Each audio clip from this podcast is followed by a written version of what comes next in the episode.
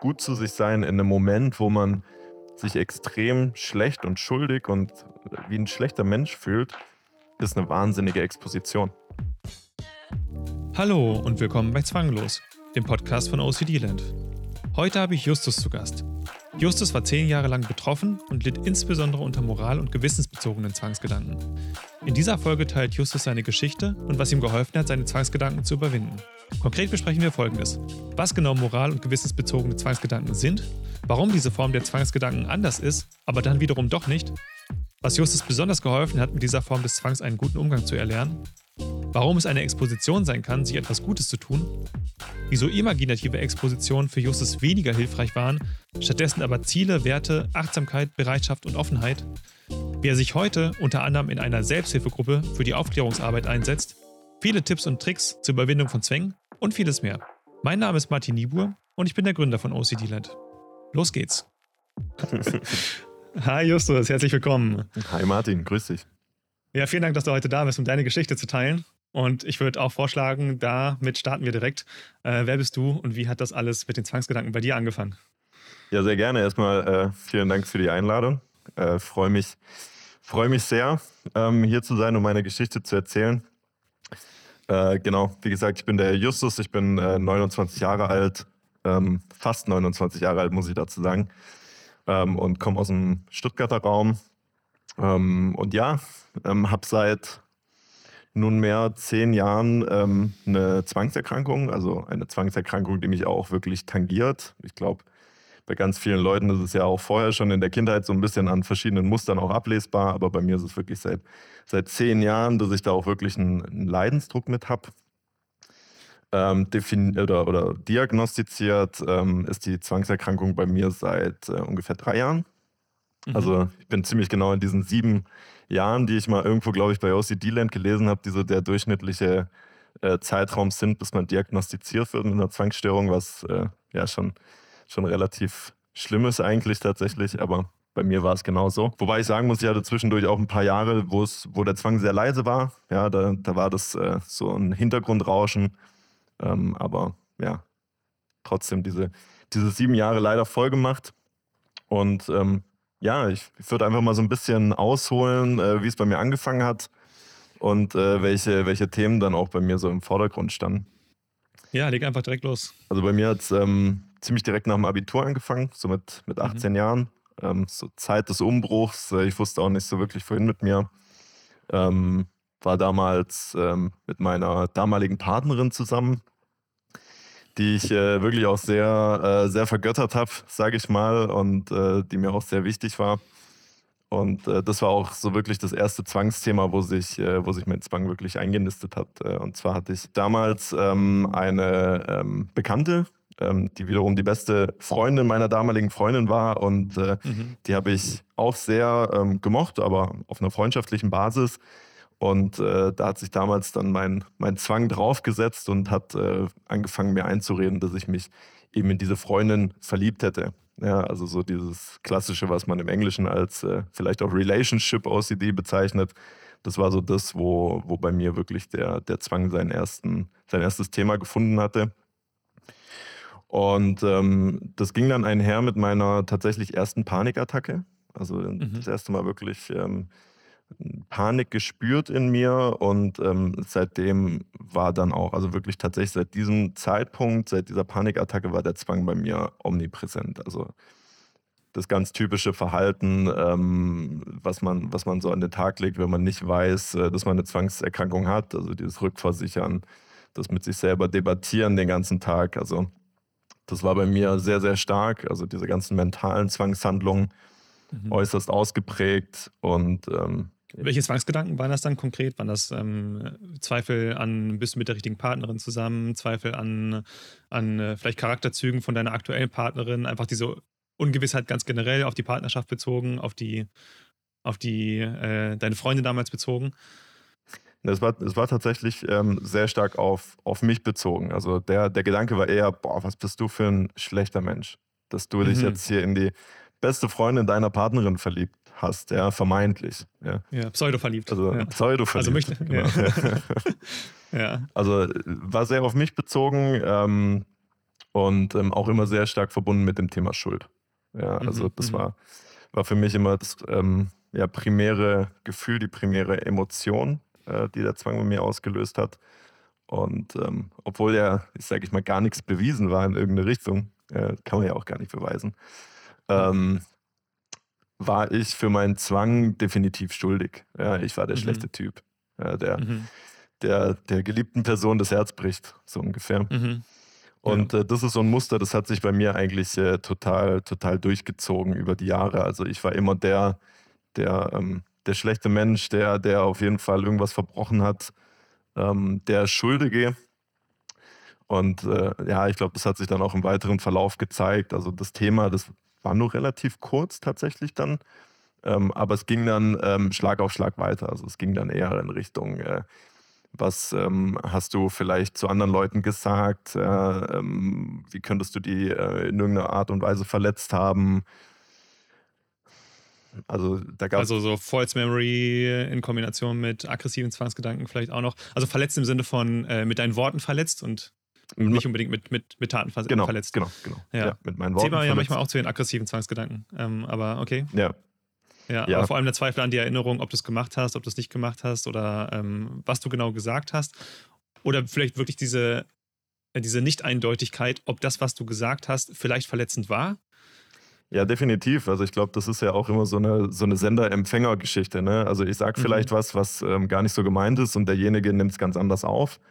Ja, Mhm. ähm, das, das weiß man ja nie. Ja? Man kann ja dem anderen nicht äh, hinter die Stirn gucken. Und ähm, das, da wurden dann Also, du im Prinzip gar nicht direkt angezweifelt, was du gesagt hast, sondern eher diese Unsicherheit darüber, wie es vielleicht beim anderen angekommen ist, was du gesagt hast. Genau, in dem Moment, in dem Okay, Moment war mhm. das so, zu dem Stadium war das tatsächlich so. Ähm, da, da hatte ich diesen False Memory Part noch nicht. Ähm, da war es eher dann so dieses Katastrophendenken, so, boah, Mhm.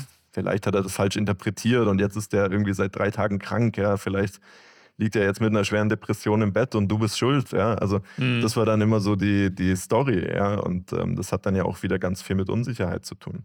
Mhm. Man weiß es ja einfach nicht. Und diese Intoleranz für diese Unsicherheit, ähm, die hat sich dann, hat sich dann da auch sehr manifestiert. Und ähm, ich glaube, mein Zwang hat dann über die Jahre hinweg auch immer wieder versucht, ähm, oder immer mal wieder so die Wassertemperatur bei verschiedenen äh, Zwangsthemen getestet, um Mhm. zu gucken, wo es wo es am wärmsten, wo es am gemütlichsten für mich. ähm, und ist dann tatsächlich bei, bei ähm, einem Thema hängen geblieben. Ähm, also ganz klar, wo ich im Nachhinein sagen würde, ja, das war ein Fehler damals, den ich da begangen habe. Ja, mit, ich glaube, 14, 15. Ja, so ein blöder äh, Teenager, so ein Teenager-Ding, ja, wo man, wo man halt viel Schwachsinn macht. Mhm. Ähm, was jetzt aber auch nichts überdramatisches war, so im Sinne von, da sind jetzt Leute zu Schaden gekommen, das auf keinen Fall, ja. Aber es war so ein eher so ein moralisches Ding, ja, wo man im Nachhinein sagt, ja, das war wirklich nicht deine, deine goldene Stunde. Ja, schämt man sich auch für, ganz klar. Aber ich Ja. glaube, ähm, Also eine Grauzone, was der Zwang halt liebt. Ne? Weißt du, Genau. nichts, was, wo man jetzt sagen würde, ja, das ist jetzt äh, laut Gesetz, keine Ahnung, irgendwie zu verurteilen oder sowas oder irgendwie eine, eine ganz schwere Straftat, aber auch nichts, wo man jetzt sagen würde, ja, das, äh, das ist jetzt eine, eine Geschichte, auf die ich irgendwie besonders stolz bin, die ich gerne rumerzähle. Sondern irgendwas so dazwischen, was der Zwang gerne mag, wo er dann gerne auch die Klarheit haben möchte, war das jetzt gut oder war das doch eher ganz, ganz schlecht? Genau, genau, korrekt. Ja. Mhm. Also so ein, wie du sagst, so ein, so ein Ding, was, was man interpretieren kann. Ja. Man kann sagen, ja, okay, ey, du warst äh, 14, pff, mein Gott, ähm, macht man halt mal Jugendsünde, bla bla. Ähm, oder man kann es natürlich auch ganz streng auslegen, so was der Zwang dann immer macht. Ja. Also äh, das hätte dir auch mit 14 auf keinen Fall passieren dürfen. Ja. Also, und ich glaube, solche, solche ähm, Geschichten hat wahrscheinlich jeder irgendwo so ein bisschen in der Biografie, manche, manche mehr, manche weniger. Ähm, und, und das war tatsächlich so das Thema, wo sich mein Zwang extrem dran aufgehalten hat, weil Mhm. ähm, da kann man relativ schlecht, ähm, sag ich mal, gegen argumentieren. Ja, und das ist ja das, Mhm. was man in dem Moment, wenn man noch nicht weiß, dass man eine Zwangsstörung hat, erstmal macht. Ja. Und äh, da muss man sich ja relativ schnell eingestehen, ja, äh, ja, das kann ich jetzt nicht schönreden, das war, das war doof. Ja. Mhm. Ähm, aber wo fängt da der Zwang an? Also der Zwang fängt da halt an, dass, er, dass du nicht in der Lage bist, loszulassen. Ja, du hast dieses Erlebnis, du hast diesen Fehler, den du da vielleicht gemacht hast, und du bist nicht in der Lage zu sagen, okay, war so, bin ich nicht stolz drauf, hab draus gelernt, ich lasse es ziehen. Ja? Sondern du, du bleibst halt immer wieder im selben Loop. Ja, immer ja. wieder dieselben äh, Anklagen aus dem Kopf, ähm, immer wieder dieselben Gegenargumente und man wird halt immer unglücklicher mit sich. Ja, weil man irgendwann das Gefühl hat, man ist der Einzige, der solche, solche Fehler macht. Ja. Ja, ja, vielen Dank, dass du es ansprichst. Das wissen ja ganz viele gar nicht. Deswegen bin ich auch froh, dass du heute da bist und dass wir darüber sprechen können, dass ähm, sich Zwangsgedanken generell auch auf reale Situationen beziehen können. Ähm, man liest ja ganz häufig, also von allen anderen Formen der Zwangsstörung, aggressive Zwangsgedanken, sexuelle Zwangsgedanken, Waschzwang, es bezieht sich, oder fast alles bezieht sich irgendwie auf die Zukunft, auf eine Befürchtung in der Zukunft, die man verhindern möchte. Und äh, ganz viele wissen gar nicht, dass sich Zwangsgedanken auch auf tatsächlich real vorgefallene Situationen beziehen können. Nämlich vielleicht so eine Situation, wo man jetzt gesagt hat, okay, das bereut man, es war vielleicht nicht die goldene Stunde in, in seinem Leben. Und ähm, aber so, was genau dann im Kopf passiert, ist dann trotzdem genau das gleiche wie bei anderen Formen, Subtypen der Zwangsstörung auch. Also, wie du meintest, man kriegt es halt nicht aus, aus dem Kopf. Man will es vielleicht eigentlich aus dem Kopf loshaben. Ja. Es ist man, man äh, rational weiß man irgendwie, hast du ja vorhin auch schon gesagt, man weiß, dass es irgendwie übertrieben ist. Man sagt sich dann auch so, ja, okay, als 14-Jähriger, ich meine, wir wissen ja irgendwie, der präfrontale Kortex, das äh, unser bewusster Verstand, ist erst mit 25 Jahren ausgeprägt. Ne? Also mit 14 Jahren bist du quasi sowieso noch halb Kind. Ähm, äh, das sind dann vielleicht so rationale Argumente, die man sich dann überlegt, womit man das versucht zu rationalisieren, aber es kommt halt dann nicht in der Emotion an. Es bleibt dann trotzdem irgendwie hängen. Ja. Man fühlt sich trotzdem äh, nach wie vor dauerhaft schuldig und äh, man hat nicht den, ich sag mal, den den normalen Prozess, den nicht betroffen haben, nämlich man hat irgendwie einen Fehler gemacht, man fühlt sich vielleicht schuldig, man versucht es in der Zukunft besser zu machen, man lernt irgendwie draus. Und da hat man das Thema auch abgehakt und man lässt es da, wie es ist, mit vielleicht einer Lernerfahrung, sondern es klebt sich fest, so wie diese hängende Schallplatte mhm. äh, und kriegt das nicht aus seinem Kopf raus. Ja. Genauso wie bei allen anderen Subtypen der Zwangsstörung auch. Und das heißt Real Event OCD. Dazu haben wir bei OCD ein bisschen noch gar nichts gemacht. Deswegen ganz, ganz froh, dass du heute bist und ein bisschen was darüber, darüber erzählst. Ja, ja. Ja. Ja, absolut. Also ich ähm, habe mich damals natürlich dann auch, auch so, sage ich mal, als ich dann wusste, dass ich eine Zwangsstörung habe, ähm, in, der, in der Recherche ähm, auch da sehr schwer getan, tatsächlich im deutschsprachigen Raum dazu was zu finden. Im englischsprachigen Raum gibt es eben diesen Begriff Real Event OCD, da findet man auch, auch sehr gute ähm, Quellen. Es gibt äh, das ein oder andere Paper, es gibt ein paar ganz äh, tolle ähm, Townhall-Meetings vom IOCDF. Können wir vielleicht auch irgendwo verlinken, weil die finde ich echt super. Ähm, ja, finde ich auch super. Habe ich auch alle geguckt. Ja. Die sind auch äh, witzigerweise auch sehr unterhaltsam, ne? Ja, ja tatsächlich. Ja, ist so eine Mischung aus äh, Therapiesitzung und Comedy-Show. Also es ist, ist, wirklich sehr, sehr empfehlenswert. Ja. Ja. Ist ja John, John Hirschfield mit drin, ist ja auch ein bekannter Autor und der äh, Patrick McGrath, das ist ja der klinische Direktor von NoCD. Ja. Also zwei auch, äh, ich sag mal, bekannte Persönlichkeiten, die aber auch dafür bekannt sind, um ein bisschen humorvoll und lustig zu sein. Das fand ich, äh, fand ich gerade bei diesem Thema, was vielleicht ein bisschen schwerwiegender ist, ähm, wo es halt ganz viel so um Moral und Schuld geht, fand ich das sehr unterhaltsam. Und die haben das viele Sachen auch gut eingeordnet, fand ich. Absolut, absolut, ja. ja. Und, äh, ich Wird glaub, verlinkt unten. Es geht auch relativ lang, glaube ich. Es sind so anderthalb Stunden, anderthalb bis zwei Stunden, aber es ist wirklich sehr unterhaltsam. Also. Ja, das sind drei Folgen, ne? Das stimmt, drei Folgen, ja, stimmt, stimmt, stimmt. Ja. stimmt, ich habe wieder ganz vergessen, ja. Ja. Uh, ja. ja. Nee, aber also wie du, wie du genau richtig sagst, also ähm, das ist, das ist halt immer wieder, immer wieder diese, diese hängende Schallplatte und man, man kommt nicht davon weg. Und äh, das Thema emotionale Beweisführung ist da, glaube ich, auch ein ganz großes. Also, dass man, äh, sage ich mal, aufgrund der, der Schuld, die man empfindet, auch davon ausgeht, schuldig zu sein. Ja, mhm. und das ist etwas, was man, was man äh, ja auch erstmal als irgendwo logisch äh, wahrscheinlich bezeichnet, wenn man sich nicht wirklich mit dem Thema auseinandergesetzt hat, wie, wie das da oben so alles funktioniert, ja, dass eine Emotion nicht gleichbedeutend ist mit einem, mit einem Fakt. Ja. Mhm. Und äh, dann ist man da natürlich total drin gefangen, weil man denkt, ja gut, ich fühle mich schuldig. Es wird schon was dran sein. Ja, und äh, das, das ist schon okay. Und äh, das ist, glaube ich. Ist ja auch so ein bisschen das, was man so, ähm, ich sag mal, populärpsychologisch mal so mitbekommt, was ja auch immer gesagt wird. An jeder Emotion ist was dran. Du musst sie spüren und du musst ja auf den Grund gehen. Das wird mhm. ja ganz häufig gesagt. Also im Prinzip wird da also vielleicht gilt das ja für andere psychische Erkrankungen äh, oder für bestimmte Lebensumstände vielleicht, dass man irgendwie unzufrieden ist mit irgendwas und dann ist vielleicht die Emotion so ein, so ein äh, Hinweisgeber darauf, dass man da vielleicht irgendwie was machen sollte.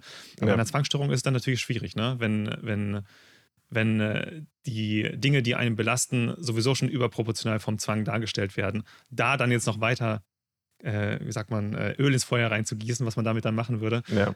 führt dann eher zum Gegenteil. War auch dann deine Erfahrung, ja? Absolut absolut, ja. Also ich bin da immer weiter, sage ich mal, in dieses, äh, ähm, in diesen Teufelskreis reingerutscht aufgrund dessen. Mhm. Ja. Und ich habe lustigerweise, ich habe gestern ähm, auf dem Instagram-Kanal meiner Cousine, die hat ein Bild gepostet, da stand drauf, äh, Trust your gut. Also vertraue deinem Bauch. Mhm. Und ich habe so für mich gedacht, ja, nee. für jeden mit einer Zwangserkrankung ja, würde ich, ja, ich denke das auch. so nicht eins zu also eins auch, unterschreiben. Für, aber. Für, ich meine, für jeden mit, äh, wenn man sich anguckt, mal die vier häufigsten psychischen Störungen, Depression, äh, Angsterkrankung, Suchterkrankung und Zwangserkrankung, für die alle gilt es ja nicht.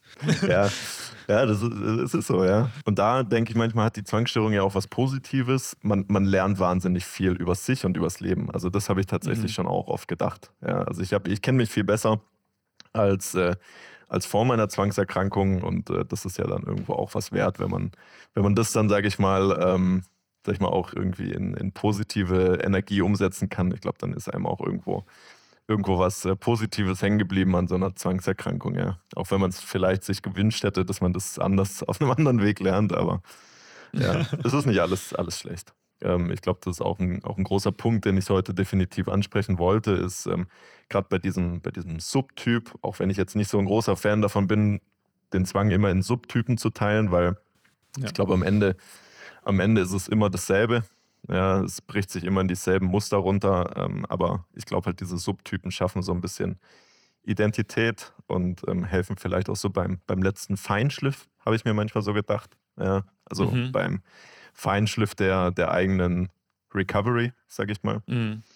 Ähm, aber für, für mich war, war das zum Beispiel ein ganz wichtiges Thema, dass ich äh, anfange auch, auch wieder gut zu mir zu sein. Ja, obwohl ich mich ähm, schuldig fühle, obwohl ich mich schlecht fühle, obwohl es da in meiner Vergangenheit vielleicht diesen, diesen Fehler gibt, wo ich denke, ja, da würde ich mir wünschen, dass ich den nicht gemacht hätte, ähm, dass ich trotzdem gut zu mir bin. Und das hat sich für mich auch als, als eine tatsächliche Exposition ähm, herausgestellt, die, die, ich, ähm, die mich schon auch sehr getriggert hat. Ja, also mhm. gut zu sich sein in einem Moment, wo man sich extrem schlecht und schuldig und wie ein schlechter Mensch fühlt, ist eine wahnsinnige Exposition.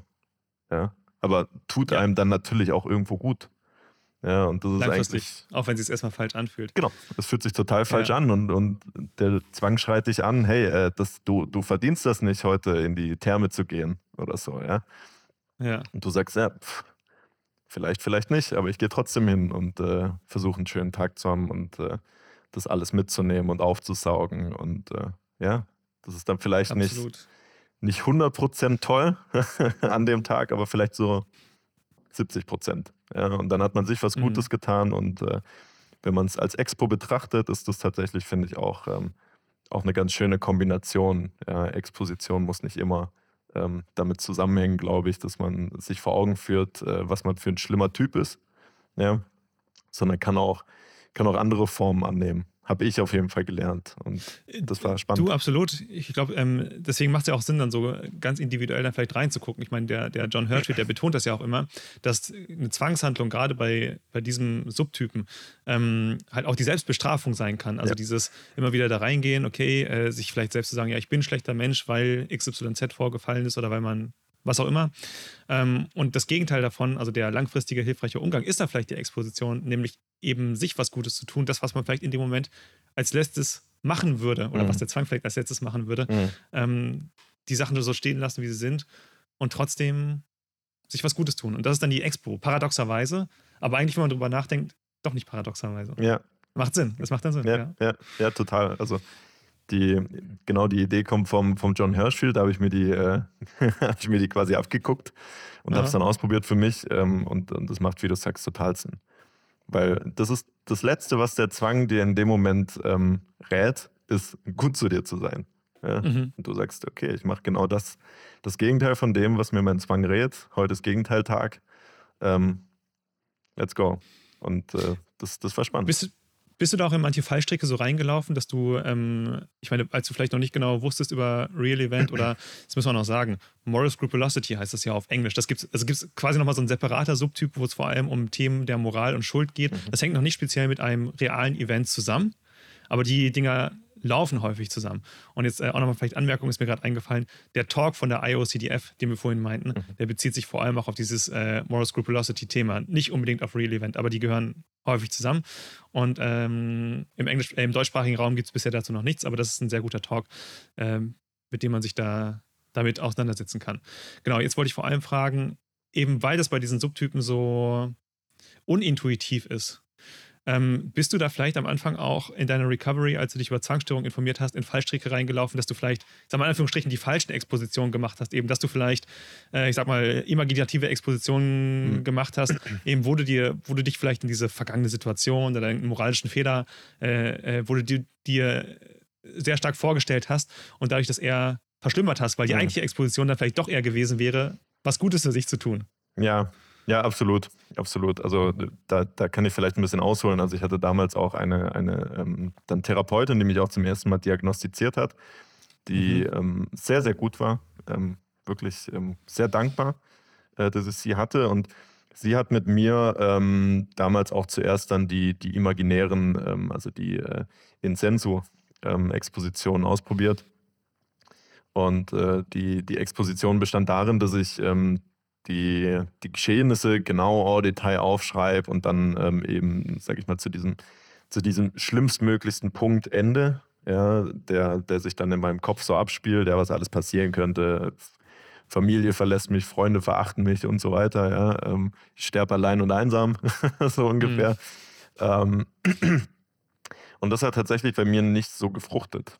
Also mhm. das hat eher dazu geführt, dass ich, wie sagt man, also eher in so eine, so eine depressive Phase ist zu viel gesagt, aber ich, ich habe mich schlecht, sehr schlecht damit gefühlt, ja, weil ich mir immer wieder mhm. das vor Augen geführt habe. Und das hat mein Zwang ohnehin immer gemacht. Ja, also mhm. dieses, ähm, dieses Katastrophendenken, immer wieder diesen Gedanken aufbringen, was man damals gemacht hat, das hat ohnehin stattgefunden in meinem Kopf. Das ähm, war mehr oder weniger aus meiner Sicht jetzt im Nachhinein nicht notwendig, mir das immer wieder selber vor Augen zu führen. Das, das hat es nicht besser gemacht. Ähm, und dann war ich natürlich erstmal auch an so einem Punkt, boah, ähm, das wird einem überall empfohlen, das zu tun. Und bei mir wirkt es nicht. Ich fühle mich immer mhm. schlechter. Mhm. Ja, und äh, das führt dann natürlich auch erstmal zu einer gewissen Verzweiflung. Und äh, dieser, dieser Turn zu sagen, okay, ich, ähm, ich, ich nehme Exposition oder interpretiere das ein bisschen anders für mich und gehe mehr auf diesen In vivo, also im, im Erleben-Bereich, ähm, das, das war dann so für mich auch ein Schlüssel tatsächlich. Mhm. Ja. Also zum einen gut zu sich sein, zum anderen aber auch ähm, den, den Alltag zu leben. Also ich, ich hatte immer so das, das Motto, äh, der nächste Trigger kommt bestimmt. Ja? Und der kommt mhm. auch immer wieder. Mhm. Und äh, dann ist es halt wichtig, ähm, da zu sein. Ja, Im Sinne von, ähm, ich, ich bin jetzt in dem Moment, wo der Trigger da ist, in der Lage, äh, das zu erkennen Mhm. Ja, dass ich, dass ich gerade von einem Zwangsgedanken getriggert werde und bin auch in der Lage, das Richtige zu tun. Ja, und das ist dann, geht dann schon auch so ein bisschen in so den Bereich Achtsamkeit über. Ja, dass ich in der also Lage bin. Das Reaktionsverhinderung dann auch äh, schnell die Sachen erkennen, okay, das ist jetzt irgendwie Zwang und dann wahrscheinlich äh, nicht grübeln in deinem Fall. Genau, nicht, nicht grübeln. Ähm, es gab aber auch definitiv Beispiele, also die sind vielleicht dann in, in, in dem Fall ein bisschen bisschen plastischer auch für den Zuhörer. Ähm, ich hatte auch ganz stark dieses ähm, Fahrerfluchtsding, also dieses Hit and Run, mhm. sagt mhm. man im Englischen. Ähm, also sprich, äh, ich hatte irgendwie Angst, mit dem Auto oder mit, mit dem Fahrrad einen Verkehrsunfall verursacht zu haben. Und äh, das waren dann ganz oft so Zwangsgedanken, die direkt so eingeschossen sind. Und äh, dann hatte ich den, das ganz starke Bedürfnis, umzukehren. Ja, also mhm. mich rückzuversichern in dem Moment. Und äh, wenn man dann in dem Moment in der Lage ist, zu differenzieren, okay, das ist ein Zwangsgedanke momentan, ja, und ich weiß, mhm. was jetzt das Hilfreiche wäre und, und das wäre weiterzufahren. Ja, mhm. Auch wenn ich dann weiß, ähm, die nächsten, keine Ahnung, zwei Tage habe ich daran zu knabbern. Ähm, aber ich bin trotzdem bereit und das ist dann auch ähm, ein, ein, Punkt, der wichtig ist, äh, diese Bereitschaft mitzubringen, da auch wirklich gegen vorzugehen und, und dieses negative Gefühl, diese negativen Emotionen dann auch auszuhalten. Ähm, und wenn man dann in dem Moment in der Lage dazu ist, weiterzufahren und zu sagen, hey, es ist ein Zwangsgedanke, ich behandle das als Zwangsgedanke und äh, weiß in dem Moment auch, was zu tun ist, dann ähm, ist die, die Exposition im Alltag äh, ganz, ganz, äh, ganz, ganz groß, finde ich. Also mhm. wahnsinnig ja, hilfreich. Ja, manchmal ist Reaktionsverhinderung die größte Exposition. Ne? Ich meine, was, mhm was will man dann noch machen, wenn man äh, quasi dieses Gefühl hat, mit Fahrerflucht-OCD, ähm, ich nenne es mal so, und dann einfach weiterzufahren und eben nicht, nicht umzukehren, ist dann quasi ja die Reaktionsverhinderung ähm, und ist dann ja, auch die größte Exposition. Das macht Sinn. Ähm, vielleicht noch zu deiner Geschichte. Was, du hast jetzt gesagt, du hast sieben Jahre gebraucht, bis du Hilfe angenommen hast oder Hilfe gesucht hast, sagen wir so. Ähm, was hast du denn vorher noch alles versucht, was nicht geholfen hat? Ja, also wie gesagt, ich hatte zwischendurch so ein paar Jahre, da war es relativ ruhig. Ähm, mhm. Ich hatte da immer wieder nur so Anflüge. Also gerade am, am Anfang, so als, als der erste Ausbruch, äh, sage ich mal, war, äh, da, da bin ich tatsächlich auch zu einer Therapeutin gegangen, ähm, die mich damals allerdings äh, falsch diagnostiziert hat. Das war dann ähm, Diagnose irgendwas, irgendeine Persönlichkeitsstörung, aber auch nicht äh, genauer. Und ähm, mhm. es gab auch keinen wirklichen Therapieplan. Ähm, deswegen habe ich das dann auch relativ schnell sein lassen, weil ich gemerkt habe, es bringt nichts. Ähm, mhm.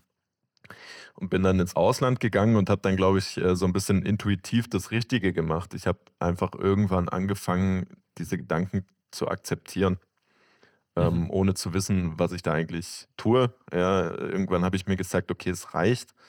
Ähm, du, du hast dich jetzt genug, ähm, sag ich mal, fertig gemacht. Ja, du, du möchtest jetzt auch leben und hatte dann natürlich auch viele neue Eindrücke, viele neue Reize, viele neue Leute kennengelernt, äh, die, die auch so mein, meine, meinen Horizont erweitert haben in vielen Bereichen des Lebens und äh, ja, hatte dann äh, lange Jahre Ruhe, ähm, beziehungsweise habe dann immer mal wieder so ganz leichte Anflüge gehabt. Also gerade so dieses, dieses Autofahrthema kam immer wieder mal.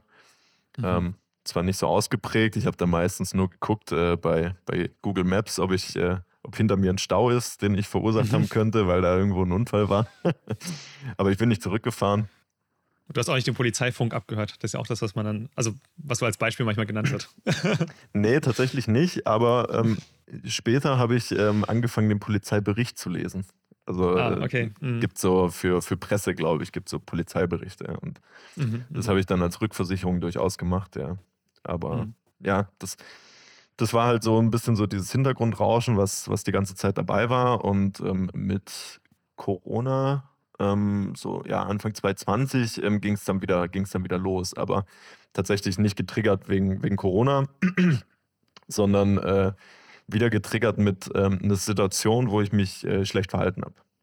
Ja, mhm. Also in meinen Augen, ja, wo, wo ich auch sage, ja, auch wieder nicht deine goldenste Stunde. Ähm, und, und das war tatsächlich so diese, diese Situation, die mich dann wieder so ein bisschen über die Klippe gedrückt hat.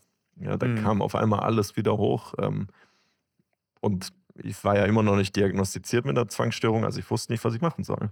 Ja, und bin mhm. wieder in mhm. diese alten Muster verfallen. Und da ging es mir sehr schnell wieder sehr schlecht. Und dann hatte ich eben Glück, dass ich ähm, an diese sehr gute Therapeutin äh, gelangt bin, die mich dann auch diagnostiziert hat und da bin ich dann tatsächlich auch sehr, sehr schnell auf OCD-Land gestoßen. Ich glaube, OCD-Land war damals noch sehr jung, ähm, mhm. aber war für mich total, total cool, ähm, über das Community-Tab äh, mit, mit Leuten da auch in Austausch gehen zu können. Damals gab es auch unsere Selbsthilfegruppe noch nicht. Ähm, deswegen war das, war das total klasse, mit, mit Leuten zu sprechen, die dieselben Probleme haben wie ich. Ja, und kann mich da ja, super, genau dafür, dafür machen wir das. Genau. Äh, sehr schön. Niemand mit einer Zwangsstörung sollte alleine leiden. Deshalb haben wir OCD Land Gold ins Leben gerufen. Unsere Goldmitgliedschaft bietet dir nicht nur umfangreiches Expertenwissen, sondern auch eine Gemeinschaft, die dich aufhängt, unterstützt und begleitet. Hast du das Gefühl, als würde dir ein entscheidendes Puzzleteil fehlen, um deine Zwangsstörung zu überwinden, dann könnte OCD Land Gold genau das Richtige für dich sein. In unserer umfangreichen Artikelreihe zum zwanghaften Grübeln lernst du, wie du dem ständigen Teufelskreis des Grübels entkommst. Und die Artikelreihe zur Akzeptanz zeigt dir, wie du aufhören kannst, gegen deine Zwangsgedanken anzukämpfen und endlich Frieden in deinem Kopf findest. Und solltest du weitere Fragen haben oder dich nicht mehr alleine fühlen wollen, dann bekommst du in unserem geschützten Community Forum hilfreiche Antworten, Zuspruch und echte Unterstützung von Menschen, die ihre Zwänge bereits überwunden haben oder gerade dabei sind. Das alles ist nur ein kleiner Ausschnitt von dem, was dich in der Goldmitgliedschaft erwartet. Viele weitere hilfreiche Ressourcen stehen bereit und ständig fügen wir neue hinzu. Alle weiteren Informationen zur Goldmitgliedschaft findest du im Link in der Folgenbeschreibung. Und weiter geht's mit der Folge. Aber erzähl vielleicht noch ein bisschen über die Selbsthilfegruppe. Was, ähm, wie hat dir die Selbsthilfegruppe geholfen? Äh, die Selbsthilfegruppe hat mir insofern geholfen, als dass man ähm, dort seine Geschichte erzählen kann, seine Geschichte teilen kann ähm, und, und es nicht weiter erklären muss. Mhm. weil, mhm. weil da sitzen Leute drin, ähm, die nicken dann alle. Ja, selbst wenn es mhm. das Abstruseste ist, was man gerade erzählt hat, ja, dass man sagt, äh, ich hatte weiß ich nicht, äh, ich musste mir 50 Mal die Hände waschen ähm, und Leute ohne Zwangserkrankungen sagen, what? Warum? Mhm. Ja, und mhm. da sitzen halt zehn Leute drin und sagen, hm, ja, verstehe ich. Mhm. Und äh, das ist total identity, äh, identifizierend, sagt man das so? Also identitätsstiftend ist vielleicht das bessere Wort. Mhm. Ähm, man, man hat eine Gruppe, ähm, wo viele dieselben oder ähnliche Probleme haben und ähm, man, man findet halt ähm, auch gute Tipps aus dem Alltag, die man vielleicht nicht so in jedem Buch liest. Ja, also was hat dir geholfen, was hat mir geholfen? Ähm, und man kann auch in einer großen Gruppe ähm, besprechen, hey, äh, wie würdet ihr mit, ähm, mit äh, sowas umgehen zum Beispiel? Ja, also wenn man mhm. irgendwie ein expliziten, äh, explizites Beispiel hat, ja, und, und sich unsicher ist, ist es Zwang, ist es kein Zwang, was würdet ihr mir empfehlen als Expo? Ja, da hast du einfach äh, neun bis zehn andere Leute da sitzen, die dir, die dir da guten Input geben können im Optimalfall. Und deswegen hat mir das, hat mir das sehr geholfen. Ja. Aber ist ja voll schön zu hören, dass ihr so eine produktive Selbsthilfegruppe hattet. Man hört ja ab und zu von Selbsthilfegruppen, ich sag mal, wo dann auch viel rückversichert wird, ähm, die vielleicht nicht ganz so produktiv sind, wo dann teilweise vielleicht eher die Zwangssysteme auch aufrecht äh, gehalten werden. Und ihr habt das ja super gut hingekriegt. Kannst du vielleicht noch ein bisschen was darüber erzählen? Das würde mich jetzt interessieren. Ähm, wie war diese Gruppe organisiert? Bist du mit dazugestoßen? Wie bist du mit dazugestoßen? Wie bist du darauf aufmerksam geworden? Also es gibt ähm, in, in Stuttgart gibt es eine äh, Kontaktstelle für Selbsthilfegruppen, mhm. KISS heißt die, wie die, wie die mhm. Rockband. Und mhm. ähm, dort gibt es für verschiedenste Themen, psychische Erkrankungen, gibt ähm, organisierte Selbsthilfegruppen. Und äh, die Selbsthilfegruppe damals zu Zwangserkrankten, die bestand schon, ähm, war aber mehr oder weniger inaktiv. Und äh, ich bin dann da ähm, mit, mit zwei anderen ähm, am Anfang dazugestoßen und wir haben das äh, Ding dann so ein bisschen wiederbelebt. Und ähm, ja, wir treffen uns zweimal, zweimal im Monat und sind offen ähm, für, für alle, also für alle mit einer Zwangserkrankung. Und ähm, wir versuchen natürlich so einen, so einen produktiven äh, Faktor damit reinzubringen. Wir haben zum Beispiel auch ähm, so eine Art Bibliothek aufgebaut. Also wir sind ähm, gefördert. Wir, wir haben, glaube ich, ein paar hundert Euro gekriegt von, von so einem Krankenkassenverbund, mhm. Ähm, den wir zu, also zweckgebunden für Fachliteratur zum Beispiel investieren dürfen. Und das heißt, wir haben so, ein, so eine kleine Bibliothek, da können sich Leute dann Fachliteratur ausleihen, also auch entsprechend gute Fachliteratur und nicht irgendwas Unseriöses. Mhm. Und ähm, ja, ich glaube, es ist eine wahnsinnig, ähm, wahnsinnig wertvolle erste Anlaufstelle für viele.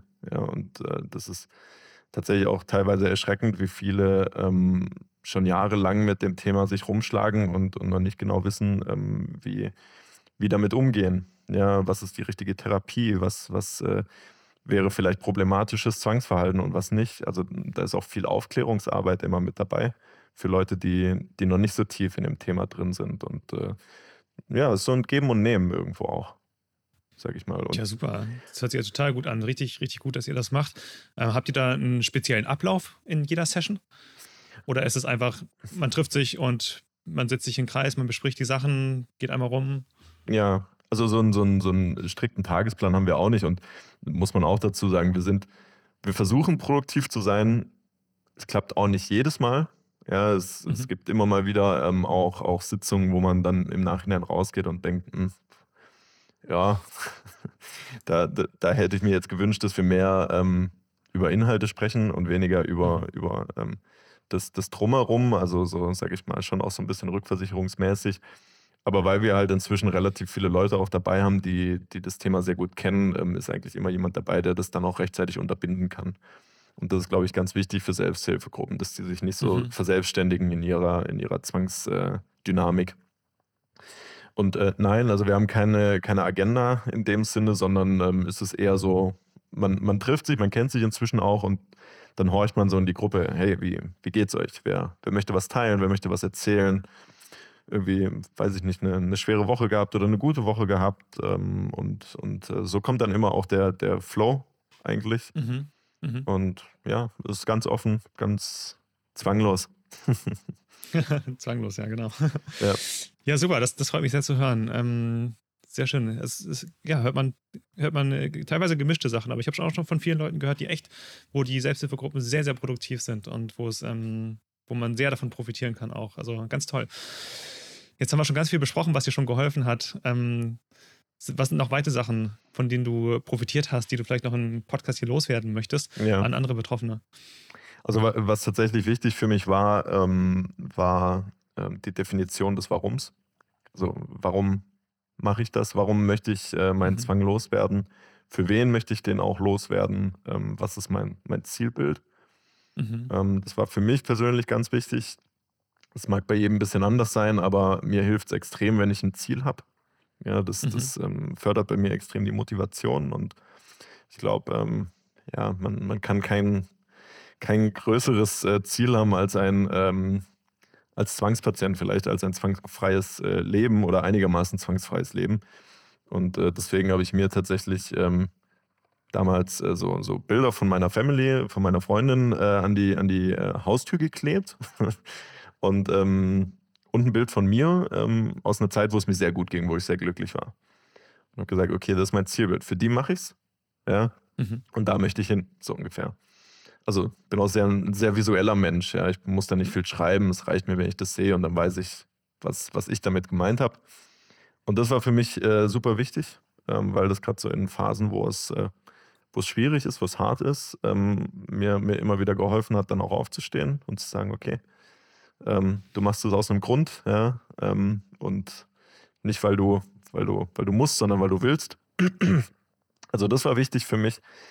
Ähm, generell das Thema Achtsamkeit ist, glaube ich, ähm, eines, das, das schon auch für mich jedenfalls eine Wichtigkeit hat. Also ähm, in der Lage zu sein, wahrzunehmen, was, was gerade passiert, ja, ähm, dass ich mich ähm, in, den, in der Gedankenschleife befindet, zum Beispiel, das wahrzunehmen und mich dann äh, proaktiv da auch rausziehen zu können. Ja, also diese mhm. mentale Zwangshandlung zu erkennen und zu unterlassen. Und da ist, ähm, mhm. ähm, das, ist das Thema Achtsamkeit ähm, für mich tatsächlich sehr wichtig, ähm, auch wenn es mhm. so ein mhm. bisschen Trendwort ist und so ein Buzzword, ähm, manchmal auch, finde ich, so ein bisschen inflationär benutzt wird, aber ich mhm. finde es tatsächlich richtig angewendet sehr hilfreich und entschleunigt auch so ein bisschen an der einen oder anderen mhm. Stelle.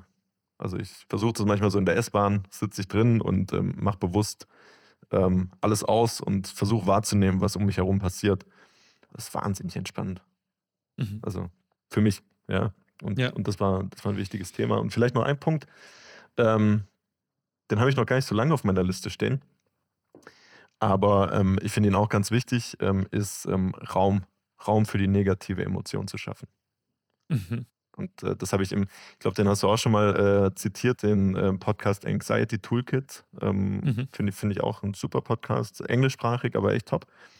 Ähm, und da ähm, wurde das Thema so ein bisschen aus, ähm, ausgebreitet, ähm, dass man quasi eine, eine, eine ähm, Bereitschaft, ja, oder eine Offenheit, sage ich mal, für, für wirklich negative Emotionen mitbringt und sagt, ja, das gehört zum, zum gesamten Spektrum des menschlichen Erlebens. Da gehört ähm, überbordende Freude und, und Glück dazu, aber auch genauso ähm, Tristesse, Schuld, ähm, Angst, ja, Anspannung. Das ist halt auf der anderen Seite des äh, Spektrums. Und ähm, ich, bin, ich bin bereit, auch diese negativen Emotionen ähm, zu erleben und den Raum zu geben. Also ich versuche sie nicht wegzudrücken. Mhm. Ja, und ähm, das, umso weniger man sie, sie wegdrückt, äh, desto desto weniger kommen sie auch. Ja? Uh, surprise, surprise. ja. Und das ist ja sehr, sehr ektlastig, deine, deine weiteren Tipps, ist dir, ja. ähm, ist dir bestimmt klar. Also, ich ja. meine, jetzt hast du geredet über, was dir wichtig ist, Familie, ähm, du selbst vielleicht in einem früheren Zeitpunkt, als du vielleicht noch äh, weniger oder gerade weniger unter Zwangsstörungen gelitten hattest, dann würde man so sagen, sind es vielleicht Ziele und Werte. Ähm, ich glaube, du hast auch Ziele genannt, aber Werte zum Beispiel auch Familie, ähm, Freundin.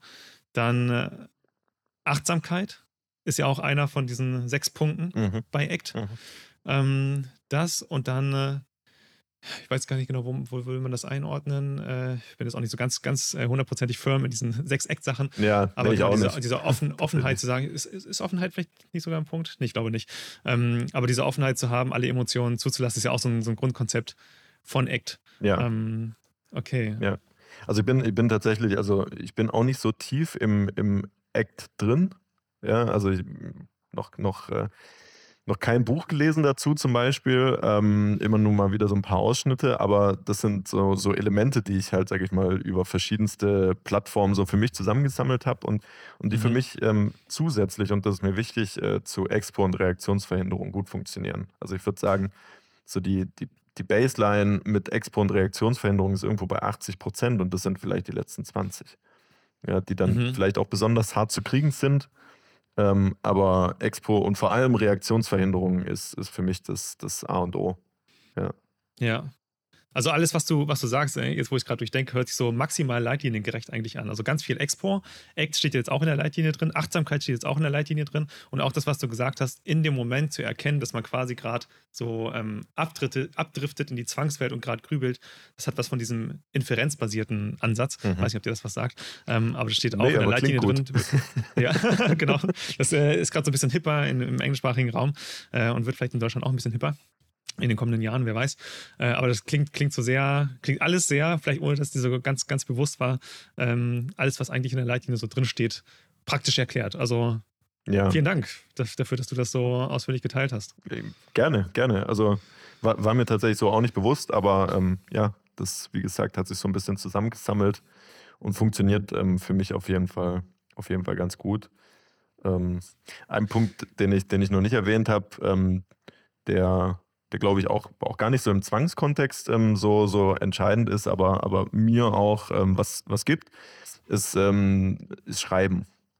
Mhm. Also ich schreibe tatsächlich ähm, gerade nach, nach Tagen, wo, wo ich denke, oh, es war jetzt ein bisschen anstrengend heute, schreibe ich ganz gerne. Nicht Mhm. viel, einfach vielleicht so sechs, sieben Sätze, ja, so wie es mir ging heute, was mich beschäftigt hat und, ähm, und klappt dann mein Buch wieder zu und, und tatsächlich fühlt sich das so ein bisschen an, als, als würde man so ein paar Sachen auch aus dem Kopf schreiben. Und da muss man wahrscheinlich auch so ein bisschen aufpassen, das kann wahrscheinlich auch zu einer Zwangshandlung werden irgendwann. Aber ähm, mir, mir hat das tatsächlich ganz, ganz gut getan oder tut es immer mal wieder gut, einfach so, so einen Moment für sich und dann ein paar Sachen aufschreiben. Ähm, hilft auch so ein bisschen beim, beim Distanzgewinn zu den eigenen Ja. Zwangsgedanken, finde ich. Okay, ja, das macht Sinn. Ähm, eine Frage, die ich immer noch so habe, ist: äh, Hast du heute noch Zwangsgedanken oder auch mal schlechte Tage? Ja, ganz klar. Also ähm, Zwangsgedanken ähm, auf jeden Fall. Ähm, regelmäßig. äh, das, das ist tatsächlich so, ähm, aber viel weniger ähm, intensiv. Also ähm, die, die, äh, die negative Emotion, sage ich mal, die ähm, sonst immer mitgeschwungen ist, ist viel, viel schwacher. Ja, Mhm. ähm, denn die Gedanken kommen trotzdem. Ähm, manchmal triggern sie gar nicht, manchmal triggern sie mich ein bisschen, ähm, aber dann bin ich eben in der Lage zu sagen, ja gut, ähm, ist jetzt so und äh, ähm, ich lasse jetzt diese, diese negative Emotion zu, mache eine, mach eine Exposition, die vielleicht ähm, dann nochmal einen rum draufsetzt. Ja. Mhm. Fahr nochmal mit dem Auto da, da lang oder, also nicht da lang, aber woanders lang, durch eine andere Spielstraße oder so. ähm, nee, und, und, und dann ähm, merkt man auch tatsächlich, dass, dass so dieser Zeitraum der negativen Emotionen ähm, sehr viel kürzer wird. Ja. Ähm, ich hatte zum Beispiel Anfang des Jahres hatte ich eine Situation, ähm, da war ich wirklich irgendwie schlecht drauf, schlechter Tag, äh, schlecht geschlafen und dann morgens äh, direkt so einen blöden Zwangsgedanken und ich war irgendwie an dem Tag nur so halb bereit ähm, Mhm. und hab dann echt mit mir gerungen, boah, rückversicherst du dich jetzt oder nicht? Und hab dann gesagt, nein, ähm, nee, machst du nicht, machst du nicht. Und tatsächlich, ähm, ich glaube, zehn Minuten später war der Gedanke auch weg. Ja, Das also ist echt verrückt manchmal, oder? Ne? Ja. Also, ja, ja. weil in dem Moment hatte ich für mich so die endgültige Entscheidung getroffen, lieber Zwang, du kriegst deine Rückversicherung nicht. Nein, kriegst du nicht. ja. Und dann war, war so schnell die negative Emotion auch dazu weg, das war erstaunlich. Und das ist so der, der Effekt, den ich merke. Ähm, Also mir, mir geht es gut damit, ich kann, kann damit gut umgehen. Es ist immer noch so ein bisschen äh, Raum zur Verbesserung, sicherlich. Ähm, aber ich bin, bin ganz happy im Moment auf dem Level, auf dem ich bin und äh, versuche das erstmal auch zu, zu manifestieren für mich und dann darauf weiter aufzubauen. Ja. Ja. Also hast, äh, würdest du auch sagen, hast sehr, sehr große Fortschritte gemacht im Vergleich zu vorher. Ähm, Ja. Oder wie würdest du jetzt dein, deine Situation vergleichen im Vergleich zu, ich sag mal, deinen vielleicht schlimmsten Tagen oder schlimmsten Wochen?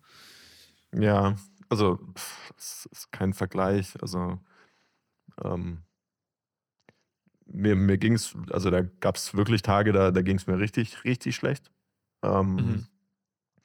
Ich hatte nie so dieses, ähm, ich komme nicht aus dem Bett, das, das hatte ich nie, aber ähm, ich war halt körperlich anwesend, aber psychisch äh, total fertig und ähm, mental irgendwo, also nur nicht in der, in der Gegenwart. Ähm, und, und das sind tatsächlich Welten zu jetzt, auf jeden Fall. Mhm. Ähm, ich war, muss man auch dazu sagen, ich war, war immer durchgängig berufstätig, also ich war nie irgendwie krankgeschrieben oder so und äh, das, das ähm, hat man natürlich dann auch gemerkt, ja, ähm, dass, es, dass ich unkonzentriert war bei der Arbeit und äh, ja, und das ist ähm, jetzt auf jeden Fall ganz anders. Bin ich sehr froh drum. Ähm, das, das Einzige, Würdest was. du sagen, dass es dir geholfen hat, ähm, im Beruf weiter tätig zu sein? Hättest du ja. es schlimmer gemacht, wenn du dich vielleicht äh, hättest krank schreiben lassen und quasi mehr Zeit gehabt hättest zum Grübeln? Ja. Oder zum, ja. 100 Prozent. Also Beruf war gut. Weiter für, dranbleiben. Für mich ja. Für mich ja. Also ja. das war mhm. für mich ähm, so die, das letzte Stück Normalität. Ähm, mhm. Und manchmal ist man halt auch natürlich gezwungen, ähm, sich mit anderen Sachen zu beschäftigen. Ja, man ist in einem Call, ja, ähm, und, und muss was präsentieren vielleicht, ja, und, und da, da, hast du keinen Raum für einen Zwang. Ja, mhm. Bei mir war es tatsächlich dann auch in der schlimmen Phase, war es dann immer am Wochenende was am schlimmsten. Mhm. Also ich hätte am liebsten durchgearbeitet manchmal, ja. Ähm, deswegen, also für mich war, war der Job immer ganz wichtig, tatsächlich, ja. ja. Okay, ja, verstehe. Was motiviert dich denn heute, über Zwangsgedanken aufzuklären? Du hast ja auch, verlinken wir auch in der Beschreibung, ähm, also es gab einen Bericht über Zwangsgedanken und auch über dich in der Stuttgarter Zeitung. Ich glaube, es ist hinter einer Paywall, leider. Ähm, ja. Aber äh, darüber hatte ich dich dann auch angeschrieben, weil mir der Name bekannt war, äh, bekannt vorkam. Wir hatten nämlich vorher auch schon mal E-Mail-Kontakt gehabt. Ähm, und warum bist du heute im Podcast? Warum, warum machst du das? Ich glaube, weil ich mir, weil ich mir gewünscht hätte, dass es ähm, solche, solche Gruppen und solche Artikel ähm, damals, als ich zum ersten Mal eine Zwangserkrankung dann auch wirklich hatte, beziehungsweise das zum ersten Mal ausgebrochen ist, ähm, dass ich, dass ich äh, so einen Artikel oder so eine gelesen hätte oder so eine Gruppe ähm, besucht hätte. Ähm, mhm. Ich glaube, das ist vor allem die, die Motivation, zum einen auch dieses Medium dann zu nutzen, weil ich glaube, Zwangserkrankungen, man sagt ja auch die, die versteckte Erkrankung mhm. oder so. Gell? Versteckte heimliche Erkrankung sagt man, glaube ich, manchmal. Irgendwie oder die so, heimliche ja. Erkrankung, ja, weil es viele Leute verstecken. Ähm, und äh, da, da würde ich äh, mich total freuen, wenn die Leute daran dann auch ähm, sehen, hey, man, man kann sich, ähm, man kann sich äh, mit Bild und Name ähm, in der Zeitung abdrucken lassen und über das Thema reden. Ähm, und äh, das, das äh, sollte nicht schambehaftet sein. Ja, das, das ist das eine, also so diese Entstigmatisierung und zum anderen natürlich auch ähm, zu, hinzuweisen auf die richtigen Ressourcen. Also mhm. das, das ist, glaube ich, wichtig, weil wenn man drei Jahre lang äh, versucht, mit einer Gesprächstherapie irgendwie seine Zwänge in den Griff zu kriegen und irgendwann merkt man, ach du, das, das führt zu nichts. Ja, dann mhm. hat man sehr viel Energie und sehr viel Zeit einfach, ähm, sag mal, in, ja, mit, mit einer Therapieform verbracht, die, glaube ich, in dem Bereich einfach nicht, nicht wirklich zielführend ist. Und das ist, glaube ich, einfach ganz entscheidend, diese, diese, diesen Zeitraum zwischen, ich weiß, ich habe eine Zwangsstörung und ich habe die richtige Therapie, dass man den maximal verkürzt. Und ich glaube, das ist halt ganz viel Aufklärungsarbeit. Und äh, deswegen auch an der Stelle äh, ein ganz großes Dankeschön an, an euch, ja, an dich und äh, an euer Team, weil ich glaube, das ist super, super wichtig, was ihr da macht. Ja, und verkürzt genau diesen Zeitraum enorm für viele. Das ist das, was wir versuchen, ja. Aber so ein Artikel wie zum Beispiel von dir auch, äh, da hattest du mir vorab gesagt, du hast da ganz gut mitgewirkt, dass da ähm, die Zwangserkrankung auch richtig dargestellt wird in diesem Artikel. Ist natürlich auch super wertvoll, wenn Betroffene sich jetzt äh, ganz unabhängig von uns dafür einsetzen, dass, ich sag mal, auch in, in anderen Medien, vielleicht auch großen Medien, ähm, ich sag mal, die Zwangserkrankung nicht irgendwie plakativ dargestellt wird, wo gar nicht das, das, zur Sprache kommt, was es eigentlich ist, dass sich Leute da auch mhm. überhaupt gar nicht wiederfinden. Und auch, dass man einfach Tipps bekommt, okay, was kann man denn jetzt machen? Weil was ich ganz häufig lese, sind eher oder auch äh, sehe auf YouTube, sind halt teilweise dann Berichte, wo äh, etwas Zwangserkrankung genannt wird, was gar nicht Zwangserkrankung ist, zum Beispiel Kleptomanie. Ähm, wird mhm. dann gesagt, dass ich weiß, das, das, Letzte, was jemand mit Zwangserkrankung machen möchte, ist etwas zu klauen wahrscheinlich. so, und, und, dann wird es quasi in einen Topf geworfen, das ist schon mal schwierig. Ja. Und selbst wenn es da richtig dargestellt wird, dann ist, hat man da vielleicht was, ähm, eine kleine Doku dazu gesehen, aber man weiß jetzt gar nicht, okay, was mache ich denn jetzt? Was, was mhm. hilft denn jetzt wirklich? Was sind jetzt mhm. die nächsten Schritte für mich? Und das war zumindest in dem Artikel, das fand ich ganz toll, ähm, dass alles das dort abgedeckt wurde, obwohl der Artikel jetzt auch nicht mega lang war. Und da hast du gut darauf eingewirkt. Dafür bin ich dir dankbar. Vielen Dank. ja, gerne, gerne. Nee, aber ich, ich, ich glaube auch, also das ist, das ist wichtig, das, das ähm, auch darzustellen, welche Bandbreite so eine Zwangsstörung auch hat, was alles Zwang ist. Ja, also mhm. die, die meisten denken ja bei Zwang an Hände waschen oder ähm, den Herd kontrollieren. Und klar, das ist mhm. sicherlich auch ein großer Teil dessen, aber ähm, es gibt eben da, da so viel mehr und ähm, ich glaube, darauf hinzuweisen ist auch, ist auch ganz wichtig. Ähm, ich glaube, ich hätte ähm, so in den ersten Jahren ähm, mit, mit meinem schlechten Gewissen und meinen Gedanken, wäre ich in, im Traum nicht drauf gekommen, dass ich, dass ich dieselbe Krankheit habe wie jemand, der sich 50 Mal die Hände wäscht morgens. Mhm. Wäre ich nicht drauf gekommen. Und ich glaube, das ist eben ja. die Aufklärungsarbeit, die man, die man da auch leisten muss. Und wenn dann so ein Medium wie, wie eine Stuttgarter Zeitung das Thema schon aufgreift, was ich per se schon mal cool finde, ähm, mhm. dann, die kamen dann eben auf mich zu, weil, weil ich da die Kontaktperson für diese Selbsthilfegruppe bin in Stuttgart.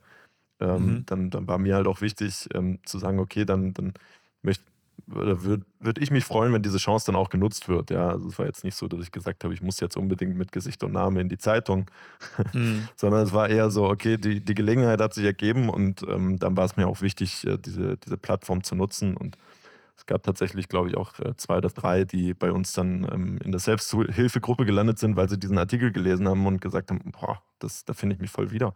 Vielleicht habe ich eine Zwangserkrankung. Und äh, das, das ist schon, äh, finde ich mega cool.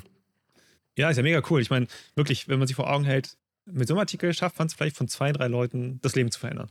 Oder das muss man de facto einfach so sagen, weil es gibt, es gibt wenig äh, Aufklärungsarbeit im deutschsprachigen Raum und ähm, wenn man über sowas nicht stolpert, dann kriegt man es wahrscheinlich auch nicht mit, weil niemand kommt dann auf die Gedanken, nach Zwangsgedanken oder nach Zwangsstörungen zu suchen, wie du auch schon meintest, mhm. weil man äh, jetzt bei vielen Formen der Zwangsstörung erstmal nicht davon ausgeht, dass man genau das haben könnte. Ja, ja also vielen Dank dafür. Ähm, gibt es noch etwas, worüber wir sprechen wollen im Podcast? Haben wir, haben wir alles abgedeckt? Hast du vielleicht noch Tipps und Tricks ähm, auf Lager? Haben wir auch schon viel, viel drüber gesprochen, aber gibt es noch etwas, was du an Betroffene loswerden möchtest, was dir wichtig ist?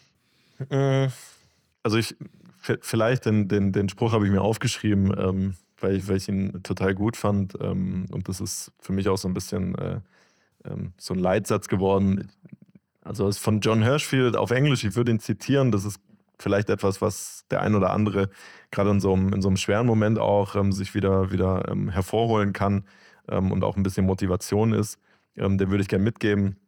Und zwar, uh, The world deserves you, act as if that's true, don't wait for confirmation.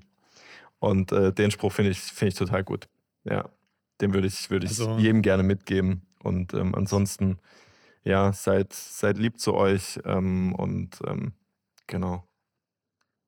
Also äh, nochmal kurz auf Deutsch den, den, Satz ganz grob sozusagen. Äh, halte dich nicht zurück, lass dich nicht vom Zwang zurückhalten, sondern äh, geh in die Handlung über und mach das, was dir wichtig ist. Ähm, so ganz grob frei übersetzt. Ja, absolut. Absolut, genau. Und ähm, eben ganz wichtig, don't wait for confirmation. Also wa warte nicht drauf, dass irgendwer kommt und dir sagt, du bist ein guter Mensch. Ja, oder, mhm. oder ähm, also diese Der Zwang wird es ja sowieso anzweifeln. Diese, Der Zwang wird es ja sowieso anzweifeln. Er wird sowieso anzweifeln und es gibt diese Institution nicht. Ja, ähm, von daher ähm, wartet nicht darauf, ähm, sondern, sondern äh, ja, lebt so, ähm, als, als wäre, wäre es wahr. Ja. ja, ist ja so ein ganz häufiges Phänomen, was man jetzt auch abseits der Zwangsstörung ja häufig hört, jetzt, ob es jetzt zum Thema Motivation ist, ne? Motivation. Da sagt man häufig, ja, äh, ich warte darauf, bis, ich die, bis die Motivation da ist. Und dann sagen aber Motivations, also ich weiß nicht, ob es Forscher sind, aber Leute, die sich mit, viel mit Motivations auseinander, Motivation auseinandersetzen, die sagen dann, die Motivation kommt beim Tun. Also du musst erstmal anfangen, was zu machen und dann hast du auch Bock. Mhm. Aber so auf diese, auf diesen Impuls zu warten, dass die Motivation jetzt irgendwie kommt, ähm, das passiert meistens nicht. Und dort ist es ja eigentlich ähnlich. So auf die, bei, bei Zwangsstörung hat man häufig das Phänomen, dass man sagt, okay, man möchte warten, bis es einem besser geht, bis man dann vielleicht einen Lebenswechsel macht, bis man mhm. dann vielleicht sagt, okay, man zieht irgendwie um oder mhm. man, man heiratet oder was auch immer man dann macht, dass man wartet, okay, ich muss erstmal warten, bis XYZ oder auf die Rückversicherung oder auf die Sicherheit oder ich muss mich gut fühlen und dann passiert X. Ähm, dass man das vielleicht nicht eher tut, sondern dass man die Handlung eher vorwegnimmt. Ja, ja, ich glaube, da sprichst, ja, da sprichst du, glaube ich, einen guten Punkt an. Ähm, auch so tatsächlich in meinem, in meinem äh, Zwangsbekanntenkreis ähm, fallen mir da ein, zwei Beispiele ein, tatsächlich, ähm, wo es genauso ist. Also, wo, wo mhm. dann drauf gewartet wird, auch ähm, zum Beispiel im, im, Zusammenhang mit, mit Medikation, ähm, dass, man, dass man auf ein gewisses Plateau kommt und von da aus dann startet. Mhm. Und ähm, ich, ich bin mir nicht sicher, ob, ob das der richtige Weg ist, wie du sagst, oder ob man ähm, einfach, sag ich mal, ins, ins Laufen kommt, indem man anfängt, dann auch mhm. einen äh, Fuß vor den anderen zu setzen.